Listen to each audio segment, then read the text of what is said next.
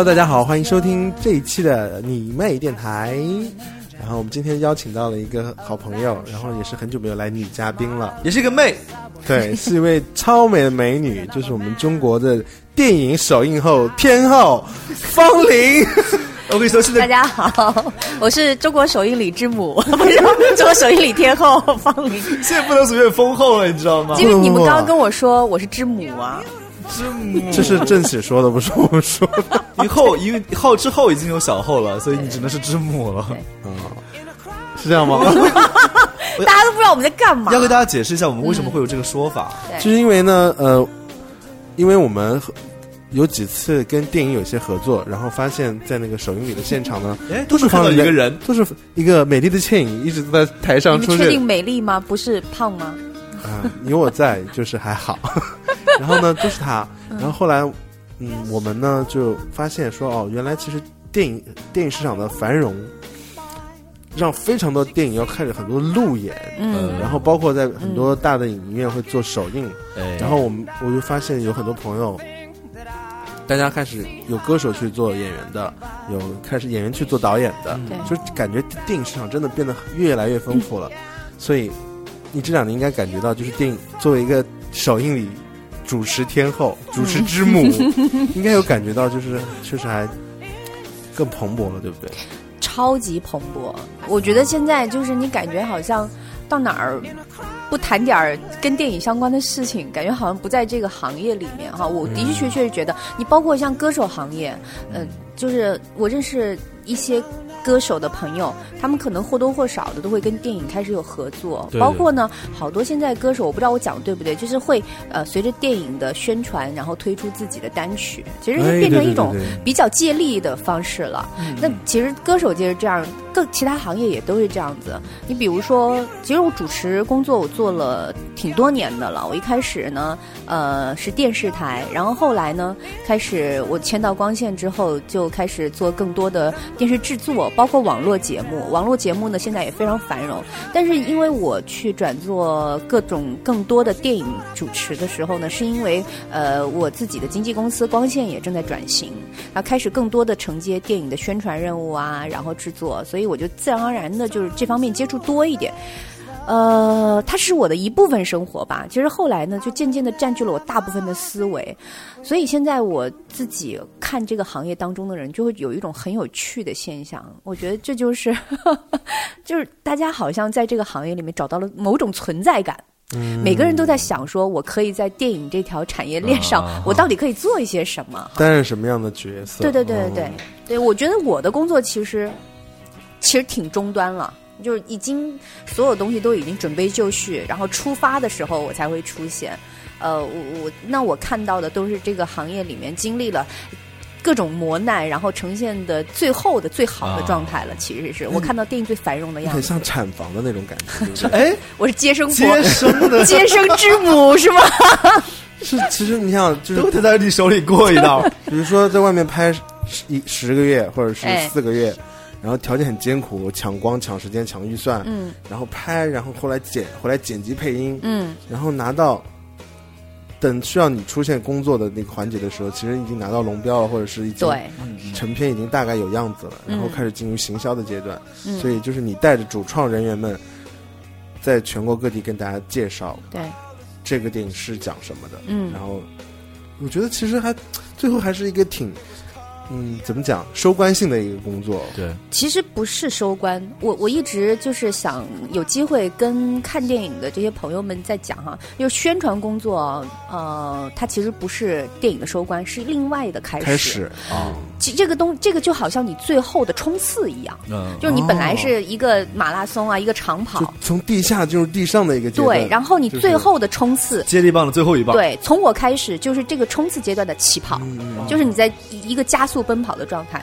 所以你会看到宣传期所有的人呢都非常的辛苦。卯卯足了劲儿。对主创，然后大家借各种各样的平台，网络也好，电视也好，电台也好，各种各样的方式，各种各样的曝光，那都是一个特特别密集的状态。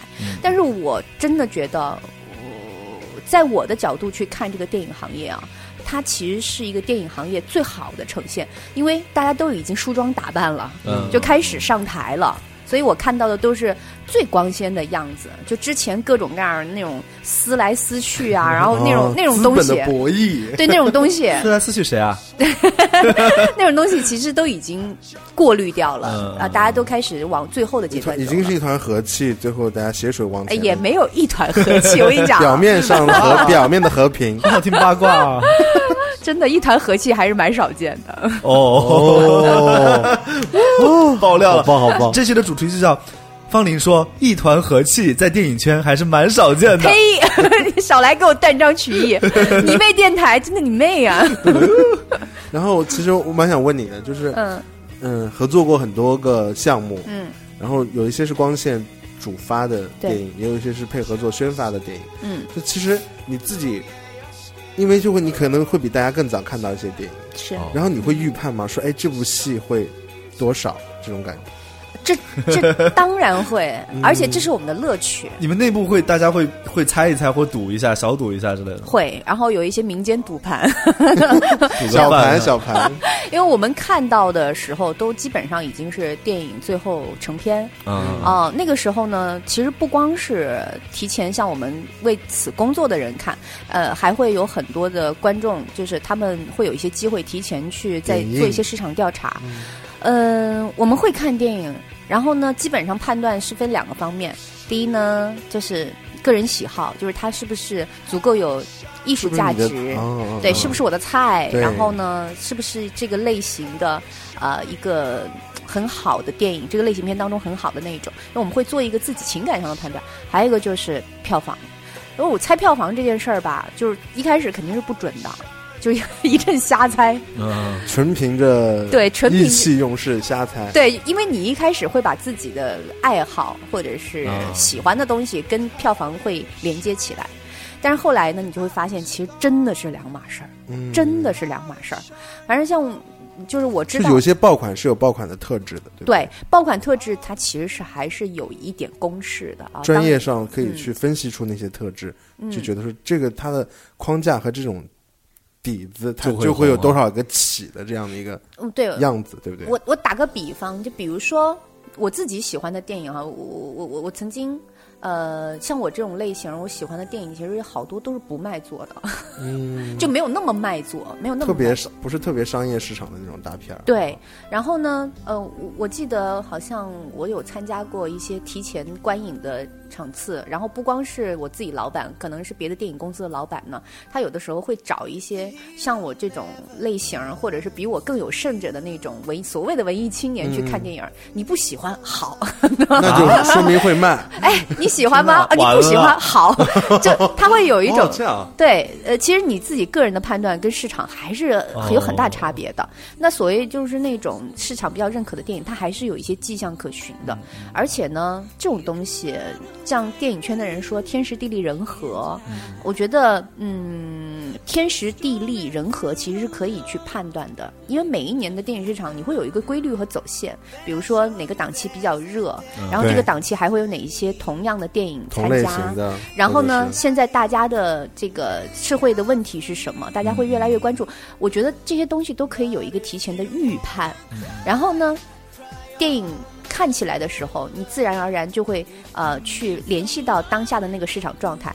然后你看电影的时候，有几个很简单的：第一，首先故事讲不讲得通，呃，是不是合不合理吗？，对，合不合理，精不精彩，演员的表演，然后导演的最基础的对于电影的把握，然后包括这是一硬素质，对不对？对，所以它其实还是有公式可以去计算、可以去判断的。但是，嗯，真的我就见过非常厉害的哈，不是影评人。我觉得对电影市场判断最准确的，反而是真的是投钱的人，有很厉害的电影公司的哦老板们。他们看电影的时候，其实把脉对票房把脉把得更准，他会很快的知道说这大概是多少票房区间的电影。啊，我自己老板就是这样一个人，还是挺厉害的。就反而影评人的这个东西呢，啊，就对于票房来说，他们其实还不，他们比较讲自己的个人兴趣。个人感受。对对对对对对，他们也不在乎就是你到底卖多少钱，他喜欢就行。嗯但是框架这个东西，我觉得应该也不是百试百灵的啊，就不然怎么会有黑马这一说呢？就还是肯定有一些电影会跳出框架，跳出我们觉得这个网红款的这个城市之外，会突然有爆红的那种嗯电，影。不，我觉得还是它必须得基础的东西达到。嗯。就真的，你看这个电影，就像我们自己进观众进电影院一样，其实你是观众心态，嗯。它真的很难看，或者说它真的让你觉得有特别大的一个 bug 的话，嗯，那是跳不过去的。我觉得，就观众现在越来越聪明了，真的，原来可能还是可能就是审美一直在大家在构建更新的、更嗯。更有选择了。对，嗯现在你比如说，我看《战狼一》的时候就有这种感觉。其实《战狼》本身题材不是我自己喜欢的类型，它太硬汉了，就好像我我原来看那个《火蓝刀锋》一样，我觉得还行，但是呢，我不是很喜欢看那个那种类型的硬汉的电影。但是我看《战狼一》的时候，我记得我看首映式，嗯，我看完之后，我突然觉得那种心中有一种萌动，哎我去，还挺燃的呢。啊，但那种感觉我是没有办法跟旁边的人说的，因为大家好像都抱着对这个类型片没有那么看好的状态去。啊，但是那种心中小小的那种燃烧，当时是让我觉得，哎，这电影好像还不错。果然，《战狼一》当时就卖的不错，战狼应该属于黑马型的电影吧？嗯就是非常黑马，嗯非常黑马。我觉得从《战狼一》第应该当时有卖超过五亿，对不对？哎，我不记得几亿了，但是超过五亿，六亿啊，对对，嗯，嗯，所以我我觉得它还是一个东西，它不管是市场认可还是你自己喜欢，它都是有一种感应的。嗯嗯，就如果它有一个特别糟糕的问题的话，嗯，那是跳不过去的。观众比你聪明的多得多哎，你主持过那么多的电影的首嗯，你最近主持的一个是哪哪部电影？啊、最近啊，最近就是今年的贺岁档啊，贺岁档《红海行动》和、哦，呃《女儿国》这两个我都参与了，对，这两部恰好我都没看，都没看哈。我也是，对，这两部其实各有特点，因为我其实嗯，剥离它票房的状况来看，当然我个人呢，啊、是特别特别喜欢林超贤的。哦，对，因为在他之前的作品当中，我就觉得他就是一一股非常强硬的一种呃一种力量的存在。因为香港导演其实类型化特别的明确，然后林格很对独特，林超贤那个《湄公河行动》就不用讲了哈，就很好看。然后《红海行动》我真的推荐，哎，现在还有吧？应该还是有有有啊有啊有对，而且现在票房已经超三十三亿了。是非常好看。我记得我主持《红海行动》那一次的首映的时候，我是先看片，看完片之后呢，林超贤导演要到要登台，然后那个电影呢有两个小时多，我就觉得我从来没有。我几乎已经没有这种状况，就是说我我我不安，就我不知道上台之后我该怎么样跟他表达这件事情。嗯，在《红海行动》的时候，我整个电影看到后半段，我是很不安的。那种不安就是我拿一个我我一会儿要上台要说什么，对是这种感觉？对，因为我觉得如果我讲的不好的话，我我对不起导演拍这个电影，就已经到这种状态。会有负担，对我嗯我拿个笔，然后拿一张纸，我就在那写，我在写说我应该怎么样让林超贤立马感觉到所有人对这个电影那种那种对那个震撼的嗯态度的表达。我当时就写了一部分内容，我我都觉得自己讲的不够好，以至于我当天主持完首映之后回家，我躺在床上有点还想懊悔有点懊悔。我觉得我没有完全表达对林超贤的那种那种支持，因为他《红海行动》拍的真的是太棒了，一个导演能够调度那么巨大的场面，而且把情感和所有的商业元素融合的那么好，我我真的是觉得没几个人。后来我就觉得，当时是陈嘉上导演在现场哈，嗯陈嘉上导演是林超贤的师傅。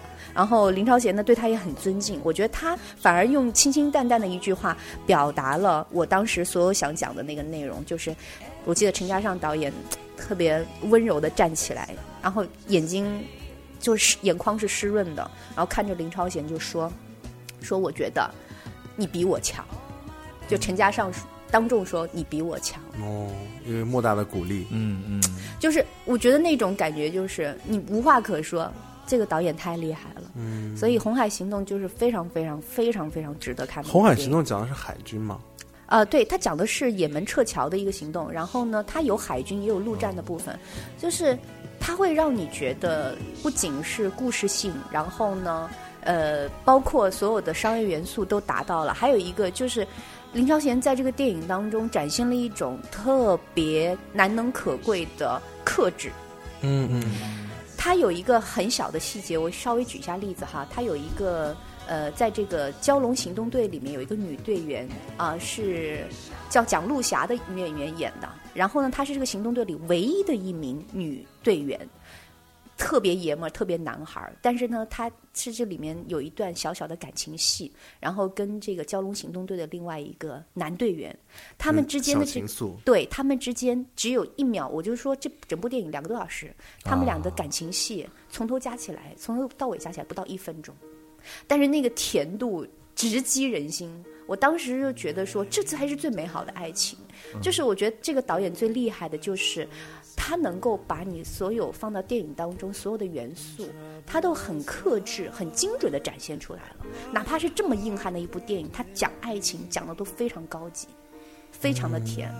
我我可能讲没有办法让你们体会得到。没有听你说的都特别想去看一下对对对对对。对对所以我我所以这就是一个那个首映礼之母的优秀的优秀的优秀的妈妈对我我我真的觉得那一天太棒了，我我很嗯感恩。我觉得这么好的导演，我你知道首映礼对我来说是什么吗？其实是一个。就好像你们的歌迷去见你们一样，就是我嗯其实我在首映礼当中看到了，我真的是我特别特别崇拜的很多的电影人、主创人员，主创人员。你你你你可能没有办法在创作层面上过多的接触他们，因为那个太早期、太前期了。但是你会看到他们最好的呈现。我觉得首映礼或者是呃电影宣传的工作，对于我来说就是这样一种意义。它其实是我一个就好像去图书馆找自己喜欢的书的那种过程，它是一种享受，它并非是一种工作。这个工作应该其实，嗯，它既是享受，但是在工作之余，你会明白我说大家是来工作的，对。但是你共事的人是可能你小时候非常喜欢的一些导演，对，或者一些很传奇的一些演员，嗯。然后，嗯，这感觉就好比说我跟秦昊，因为嗯，我们因为做了歌手，会见到有机会见到那种 耳机里的的声音，那些人嗯。就有些人从来没有出现过的，你会发抖，对对对对会抖。会那种感觉。嗯我觉得这就是这是我们的工作特性给我们带来的很多嗯很特别的感受吧。开心的工作哈，其实对是，所以还是蛮蛮爽的。嗯然后红海行动是应该有海海军的部分，他说呃战狼有战狼是表达陆军，嗯，然后红海行动有海军，嗯空军有炊事班的故事，为什么？其实还有空天猎、啊，空天猎，空天猎，哦嗯。但是炊事班的故事是最早反映空军嗯生活的一部这情景喜剧。我也好喜欢炊事班的故事，我 好爱真的那部，对，所以刚刚一直想想讲这个梗。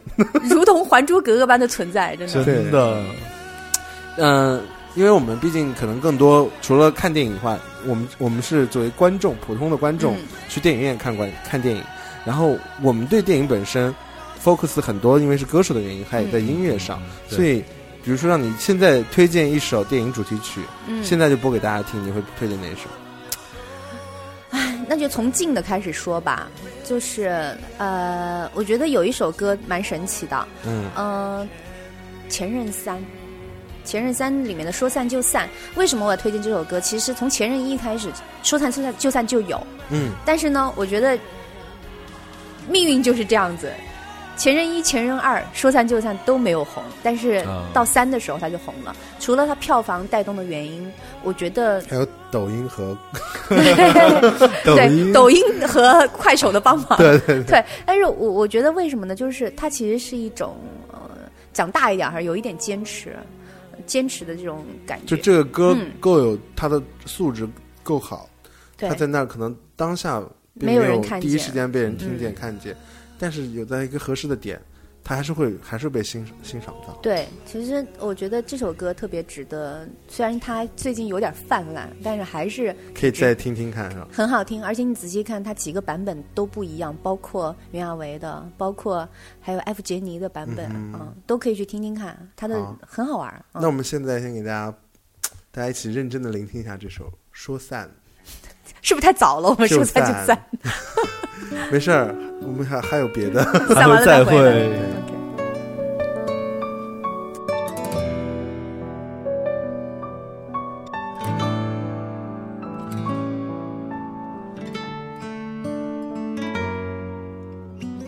抱一抱，就当作从没有在一起，好不好？要解释都已经来。不及。算了吧，我付出过什么没关系，我忽略自己，就因为遇见你。没办法，好可怕，那个我不像话，一直奋不顾身。是我太傻，说不上爱别说谎，就一点喜欢；说不上恨别纠缠，别装作感叹。就当做我太麻烦，不停让自己受伤。告诉我自己，感情就是这样，怎么一不小心太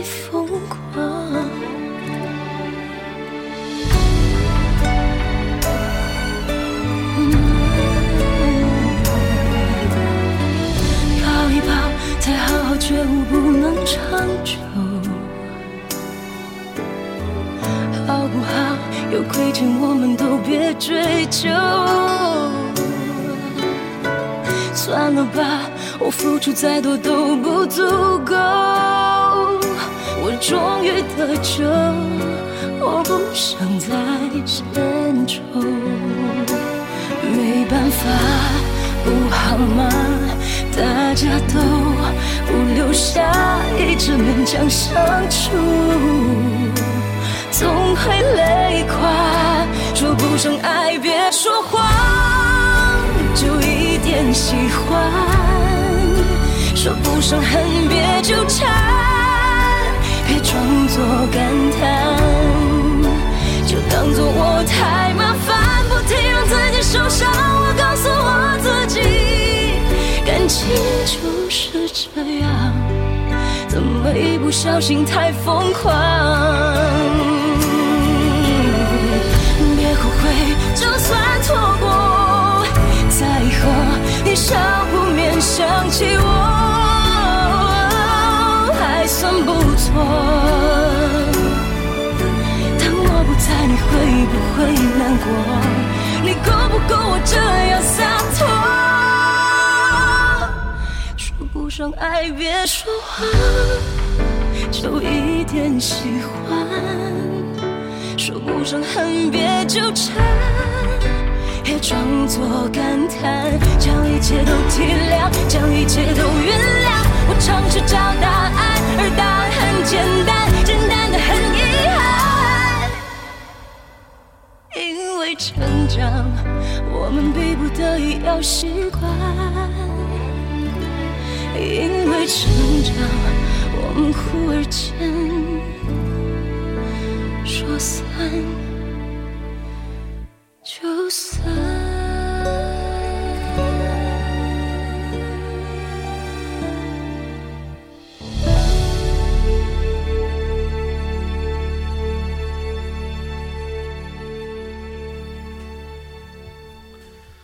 耶、说散就散啦。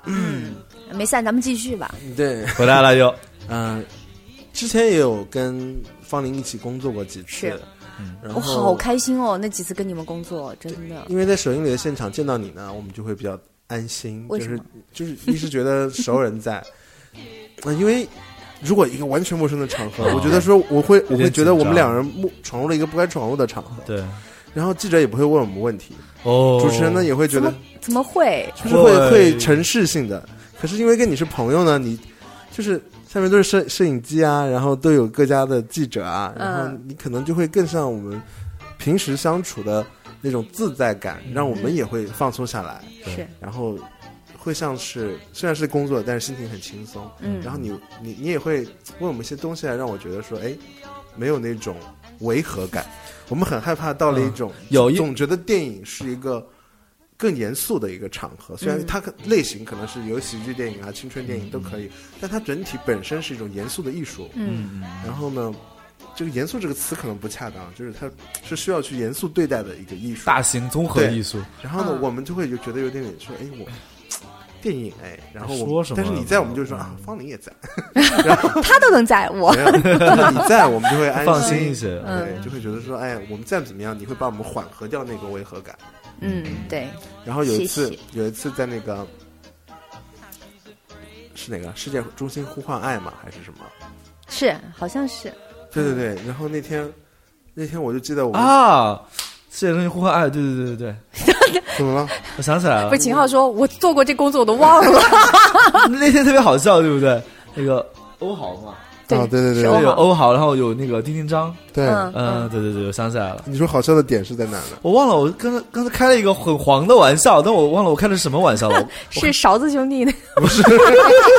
还有一个，我跟你说，真的太经典了。还有一个什么？我们开了我开了一个很黄的玩笑，我我不记得，我想不起来。哎呀，我你们这你真的记得很有趣，但不记得对对对，我记得很有趣那一场，但是我忘了有趣的点是什么。我跟你讲，我嗯那一次我也是对。就是你妹电台，我就产生了向往，因为你们有一次，你们是哦。按照那个你妹电台的聊天方式开的场，那是那是青芒，啊，青芒 对啊，是我记得青芒不好意思，就是我那时候就想说，哇塞，真的你妹好呀、敢讲好想去啊，而且好敢讲。我我觉得其实，嗯，刚刚小后说说电影是很严肃的事情，我觉得到那个阶段哈、反而不是，嗯。因为。嗯，好多电影的主创或者是导，尤其是导演哈，会对这个所谓的发布会和首映礼产生一种迷思。就是我自己有的时候也会搁家里想，我说到底首映礼和发布会或者是宣传工作，到底他到底为什么要干这个呢？我们也可以不不做，默默的上映好了，对不对？对，或者让大家宣传一下就完了。预算总要花吧？呃宣传公司吃什么呢？除了要洗钱之外啊，不是，不不不，除了除了要做，一定要做的这样，我觉得其实是一种宣告，因为啊观众来这种，口号是仪式，我觉得是一种仪式。对，因为我我能够体会到创作者和真正的吃瓜群众那个区别。你知道，创作者因为他经历的太多了，所以多多少少他会在一个宣传的期间，表达方式会稍微比较严肃一点。嗯嗯他很喜欢讲一些幕后啊，讲一些啊、他想要真正想讲的东西。可是呢，我觉得对于我来说，我所谓主持人的作用，就是要把他们讲的这些东西转化成一个轻松愉悦的事情。啊，让大家不那么觉得很严肃因为。观众只是更想看轻松的只想看电影而已。对，或者是观众他他只是想用，因为他没有经历过这一些，你无法要求他感同身受，所以他会用他的角度来理解你。所以如果说在电影宣传期间过于严肃的话，就个怪好事。蛮怪的啊哦。就但这个时候就很那个宣宣传总监们就会去跟导演聊，说哎，您可以放松点儿啊，对对对，这个事儿怎么咱们可以用一种方式，因为所谓宣传嘛，你还是要达到一些目的，让大家知道或者是了解。是因为因为拍电影虽然很辛苦，但是看电影其实很轻松，所以就是你去接受感动也好，接受嗯欢欢笑也好，嗯。其实是一个消遣式的消费行为。对，所以你们那次那个你妹电台啊，嗯，我觉得就是一个特别好的发布会的形式。而且那个当时还有那个，嗯。我想起来我们有开过黄腔了，嗯。然后青芒那个时候说，那个郭书童就是演那个女主角，是，他嗯，说。哎，是刘同还是什么？说弟弟其实蛮大的，然后我们当时就说 弟弟是有多大，然后胡先煦还是坐在下面就演演弟弟的那个。然后胡先煦站了起来，我记得我跟你说，为什么要 Q 我？真的胡先煦现在都那个时候他不懂，他是个小孩子。你们竟然开小孩子黄腔，呃他也不懂才能开吗，听得懂那哪能开啊？现在现在人家已经对弟弟已经大了高考了，对，对，弟弟已经长大了，你们很烦呢、哦，对，但是这是发布会应该有一点点轻松氛围。对了，现在还很得意自己在发布会上表现是吗？没有没有，就是会以后觉得会，收收当时敛一点。当时是觉得是有点冲的太猛，就是有点，因为我有看到你们公司的老板就是坐在第一排，他想笑，但是他为了憋住自己的笑声，就变成你知道吗？就是肩膀抽动，抖动，就是那种。王长田本人抖的肩膀很厉对害。对对对，在跳新疆舞，耸肩。好，嗯，我们接我们接下来说说不定有机会还可以在各种电影的发布会现场碰面嘛。嗯。然后你们有的时候因为认识太多光线的朋友了，嗯。然后有很多电影宣传公司的朋友，嗯。所以经常会看到很多很多路演的，除了首映之外，嗯。还有很多路演的活动或者发布会。嗯。我就折服于电影宣传工作人员的想象力和创意，因为他们嗯想出了太多稀奇古怪的发布会了。花样百你有参加过或者主持过觉得最诡异的一场发布会吗？就这种形式，怎么说？怎么会想到这种点子？我跟你，讲啊，真的，就这这件事情，我觉得没有人能够比我更有经验，因为这个经验都来自于一个人，就是邓超。哎我想说的也是他。超哥，就他真的是这个世界上，就是就这个世界上最奇怪的那一类人。他有一次，他有一次是秋裤打死我我秋裤发布会，我啊 是干嘛？我有我记得我好像去过很多的电影公司，然后做电影发布会。所有的人呢，嗯、在变换各种形式的时候，然后或者是想要超越一下邓超的时候，都会不嗯 不免的就是觉得自己没有办法达到那个高度。因为我觉得邓超是一个很有意思的人，超哥他不仅是想，他真做。嗯嗯，就他真的要把他想的那个东西做出来，所以我跟他一起做过什么发布会哈？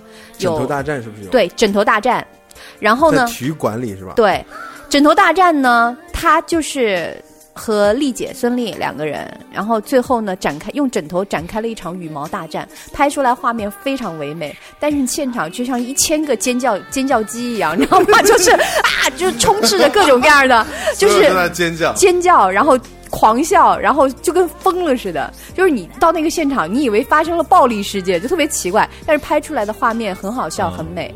然后我还跟他一起做过，就是好像是多少啊？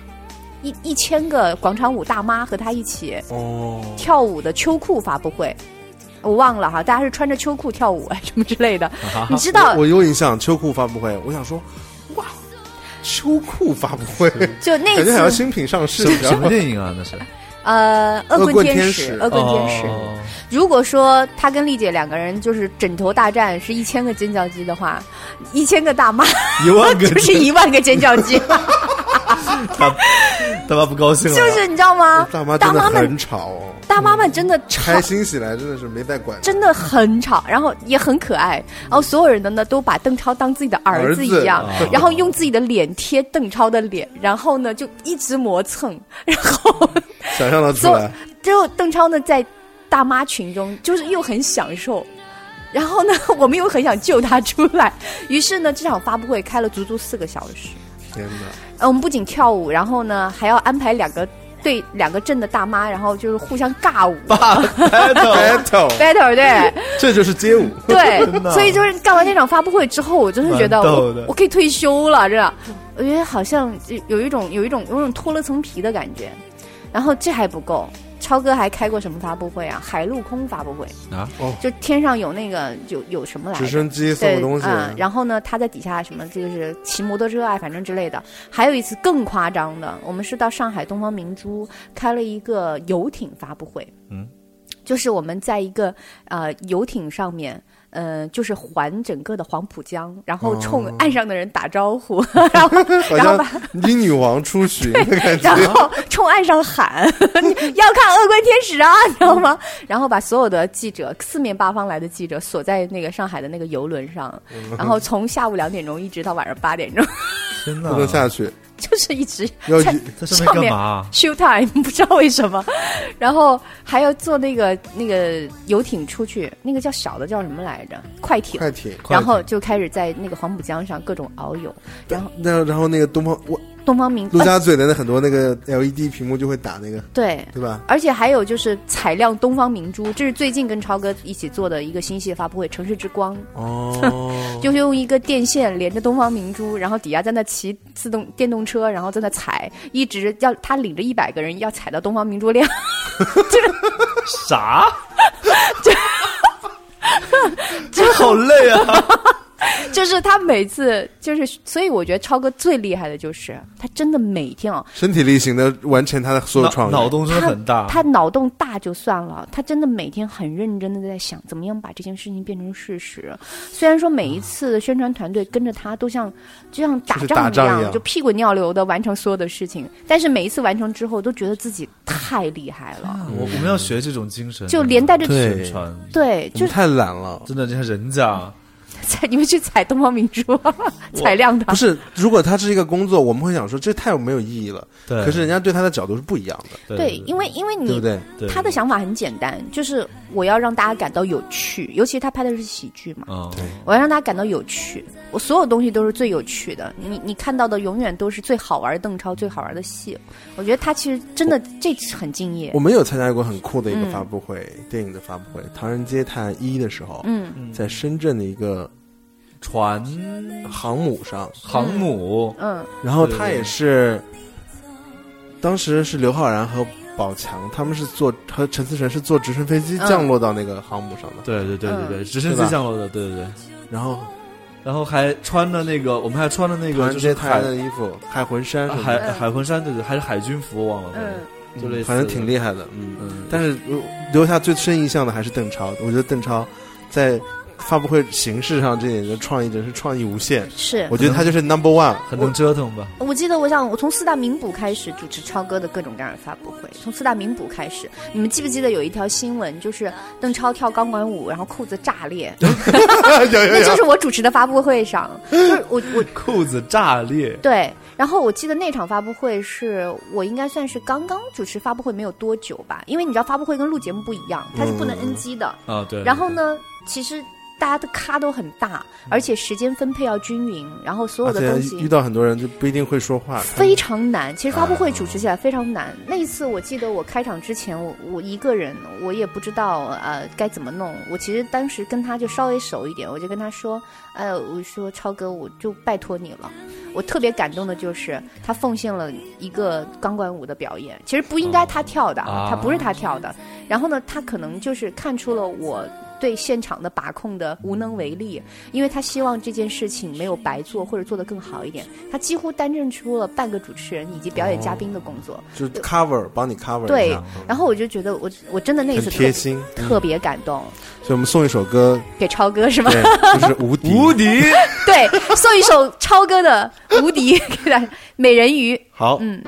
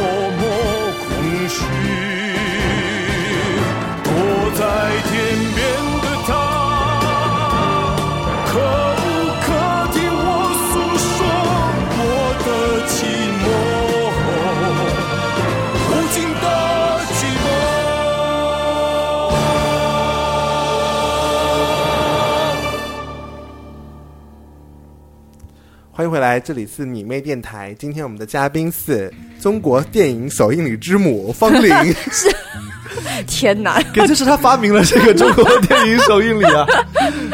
真的，我只看着这个行业在在变化的。哦，嗯，接下来你接下来你应该是要拍拍戏，还有一些别的工作，对不对？嗯，其实我我要去拍个电视剧。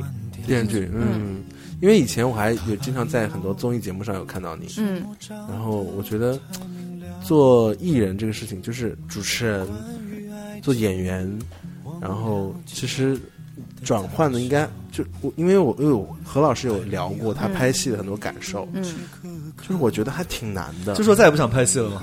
因为做主持人，我觉得这个事情本身就很难，就是你要才思敏捷，嗯你还要照顾到所有人的感受，还有心中还必须得有 round down，就是不能丢流程，对，其实就是要求挺高的。对。然后做演员又好像是要塑造一个角色，它是另一种不同的一种工作的方式嘛。嗯那你自己觉得切换起来会不会有什么？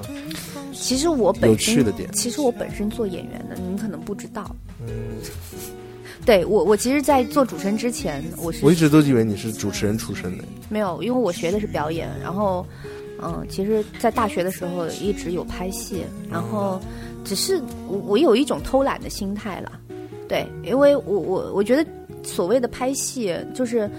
嗯、你不能形式大于内容。我当时觉得拍戏很辛苦的原因，是因为我我比较不喜欢啊、这个行行业里的一些人情世故的东西。哦，所以我圈子啊，对对对对对所以我做主持人其实就是把它当纯粹。对，这很单纯一些会。当时就一个念想，就说什 什么东西？我说我说做主持人感觉听起来很单纯，感觉感觉上就会单纯很多啊，因为做演员那个工作，那个他们那个量级投资的量级的确是非常的大我觉得就是一个欲望吧，就是你希望所有的出口是你，嗯你知道吗？嗯嗯就是我觉得做主持人最最大的爽感就是，嗯、无论无论所有的东西前期的准备怎么样，最后的呈现只有你，因为它是一个不可逆的。它不是演员，它是一个集体的创作，然后它是一个在主持人在台上是一个不可逆的东西，尤其是你做现场主持，所以我就很很喜欢那种到最后，好像一个那种调色师一样哈，我就我我我这个画儿到底出来是什么样子，我最后我来决定，所以我当时对主持人的控现场氛围。对我，我做主持人的爽感在这里，所以我觉得小侯那个问题，你说切换起来有没有难度吧？因为我实在是不敢问我拍过那些戏的导演们，觉得我演的怎么样，因为所有人都会跟我说，嗯，挺好的，就是那种很商业，你知道吗？商业互吹，对，然后呢，我但是我后来自己也去研究一件事儿，嗯，我觉得还是有巨大差别的，因为你真的要好好的去演一个角色的话，你还是要把节奏放慢下来，还是要把自己剥离开来的。所以我这次去拍那个电视剧的话，其实是一个比较，呃，比较深入一点的角色了吧，因为以前一直在。可各种电视剧或者电影里面打酱油比较居多，哦客串一下啊。对，然后后来因为没有长期拍戏的话，就是打酱油比较居多，所以我还是觉得如果演的话，它深造一个角色，对不存在切换的问题，因为我本身选择的状态就是选对。最近一段时间要忙这个而已。对，嗯。其实我我去演戏本身还是回归自己最最喜欢的、最擅长的一个部分。说实话哈，哦，对我我觉得没有什么切换。其实演，我觉得嗯。演戏算是专业技能嘛，就是你你了解演员是怎么一回事儿，如何建立角色和塑造角色。嗯。但主持人，我觉得好像更像一个，他跟表演的那种表演专业的那种专那种技术型又不太一样。嗯我觉得主持表演，比如说，嗯大家会因为角色而形成风格，就是说这个嗯角色写成什么样子，如果你来演绎的好的话，应该是无限贴近角色。嗯而主持人恰反而是我觉得恰恰是越来越贴近自己。嗯，自己的风格的，会需要有自我的。非常。但是呢，它其实是要一个做一个很好的融合的。嗯我真的，我有时候看哈自己的同行在做很多节目的时候，我其实挺羡慕的。你知道，像比如说像何老师啊，嗯啊、我们的这种大前辈哈，我觉得他们多年起来修炼起修修炼了一个自己的风格，并且得到平台和观众的认可，你知道，是一件真的是非常让人羡慕的事情。呃，我觉得很难有人能够达到这种状态。我我有时候会羡慕你，比如说我做首映礼，还是回到首映这件事情上，你要承担的任务太多了，你不可能完全自我，你完全自我你就你就废了。因为主持人他还是他是一个旁观者，他是要他是他有很多任务在身上的。我它像一个润滑剂，对对对？然后呢，如果你呃做的再好一些的话，你可以有自己的个人风格。啊，对，这是一个呃，对，给他增添的趣味，给整个事件增添的趣味。但是你还是不能完完全全做自己，永远不能。你只要是做主持人这个工作，你永远不能做自己那。风格可以是自己的吧？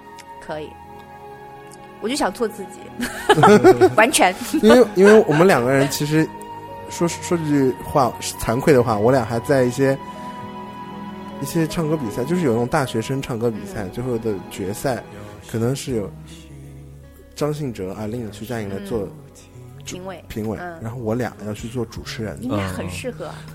但是我上台了之后，我内心说实话，我我就我就靠靠本能在往下刷顺那靠意志力支撑下来的，然后。然后放空会，没有办法这样做到，比如说，比如说我们去大学里面跟嗯朋、同学分享，说，哎，大家好，我们今天来跟大家座谈会哦。其实更像聊天，只是面对的人多，嗯虽然也需要建立一些心理建设，但是或者是开演唱会，就是我们心里会更有把握。嗯比如说参加你主持的发布会，我们是很轻松去嘉宾嘛，聊天而已啊。对有你在呢，你我们你问我什么，你跟我聊什么，我跟你聊什么，对，嗯对不对？可是如果你要做主持人的话，我就想说，那我要问他什么？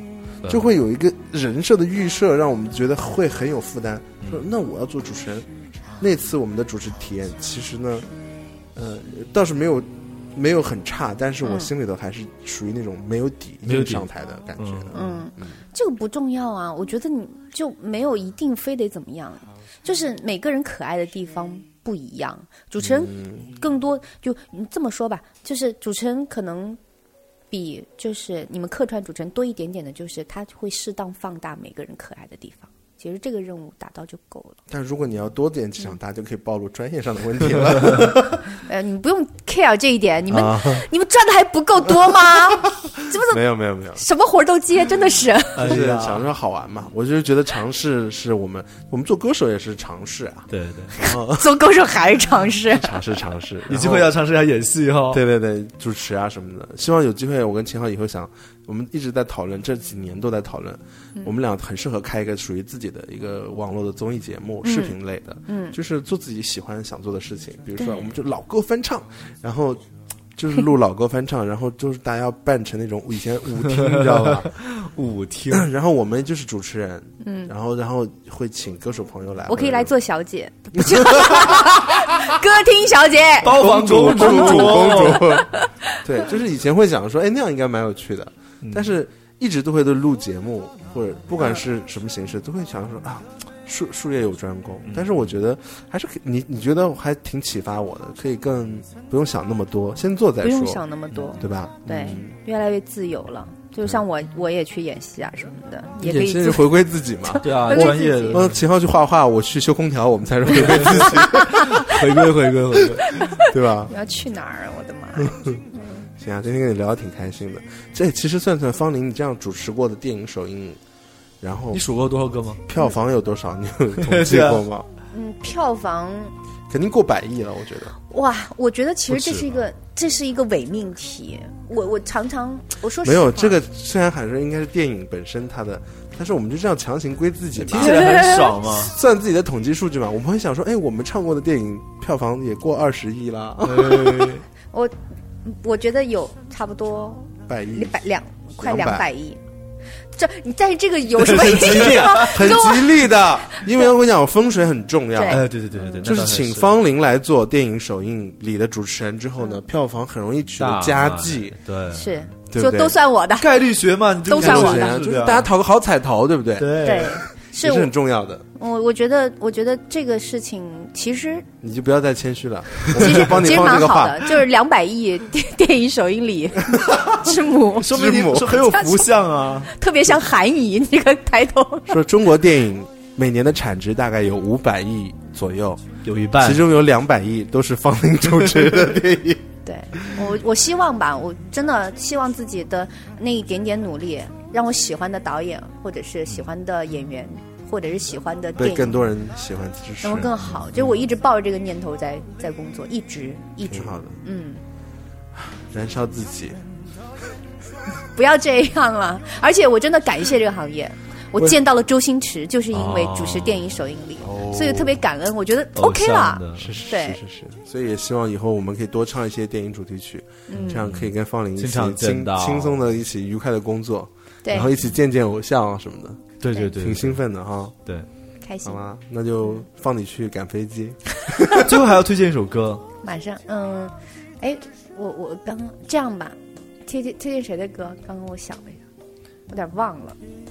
是这样的哈，刚刚我们推荐了，嗯，超哥的《美人鱼》。清风徐来吧，好不好？好这样，因因为清风徐来，呃，是赵英俊写的，然后是港囧的主题曲。我觉得电影行业它的繁荣给好多人带来机会，没错。比如说你们也跟电影合作，很多你你看，像赵英俊或者像我，我们不同位置的人，其实都在这个行业有获得自己的存在感被感。电影行业整合了，对，所以 所以就很感激，所以我给把这个清风徐来给大家吧。好，那最后我们，呃，祝预祝中国电影一年比一年更好吧。然后也希哎，望好大的祝福，是很好的，因为是是是因为它作为一个体量那么高、权重那么高的一种艺术形式，它带动了很多产业的同步繁对荣。对对对是那音乐产业就很受益了，其实。对，然后我，因为它越好，我们工作越多嘛，对不哎对？对，最后其实应该再放一首，我再加托推荐一个，就是你们给青芒唱的主题曲。不说再见啊，不说再见，好不好？因为因为真的对，这是我们共同的交集 交集点啊，好不好？哎呀哎呀，多推荐一首，首给大家，好 OK 的。好，那就给大家就不放清风徐来了，哈，大家自己听。真的好随便。好的好的好的，，好谢谢，最后给大家送送上这首《不说再见》，谢谢方林。谢谢方林，谢谢好妹妹，拜拜谢谢谢谢小后，拜拜。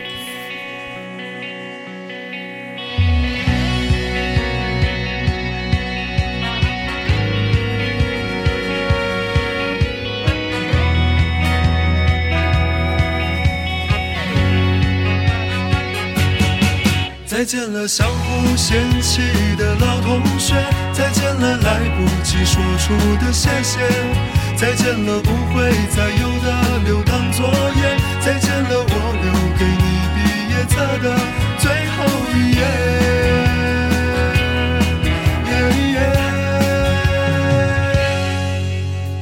留在抽屉的纸条，是你越过谁和谁的偷偷穿越的小说，背着老师家长读好几遍。没谈过几场恋爱，却像约伴娘伴郎的腼腆。青春发育那几年，还许着小孩干爹干妈的诺言。入学时想着毕业，毕业却因离开又一十年。那时几首流行歌，成了聚会 KTV 里的泪点。校服藏在衣柜底，很丑却再没机会穿着上学。运动会的进行曲，偶尔却比老情歌还让人怀念。再见了相互嫌弃的老同学，再见了来不及说出的谢谢，再见了不会再有的留堂作业，再见了我留给你毕业册的最后一页。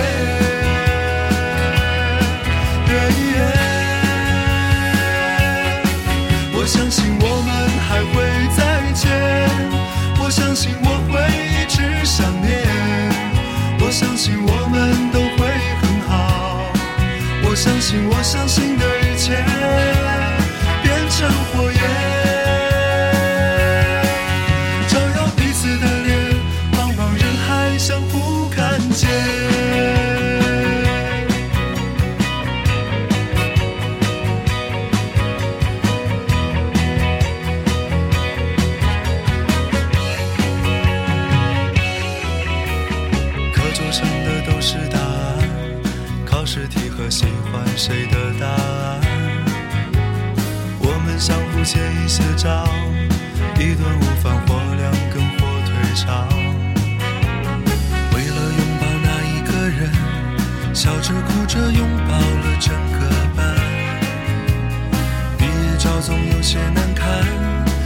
次看到却觉得特别的暖。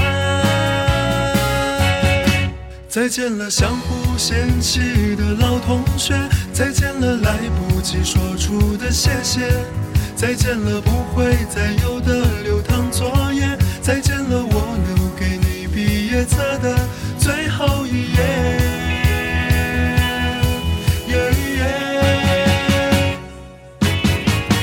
了相互嫌弃的老同学，再见了来不及说出的谢谢，再见了不会再有的留堂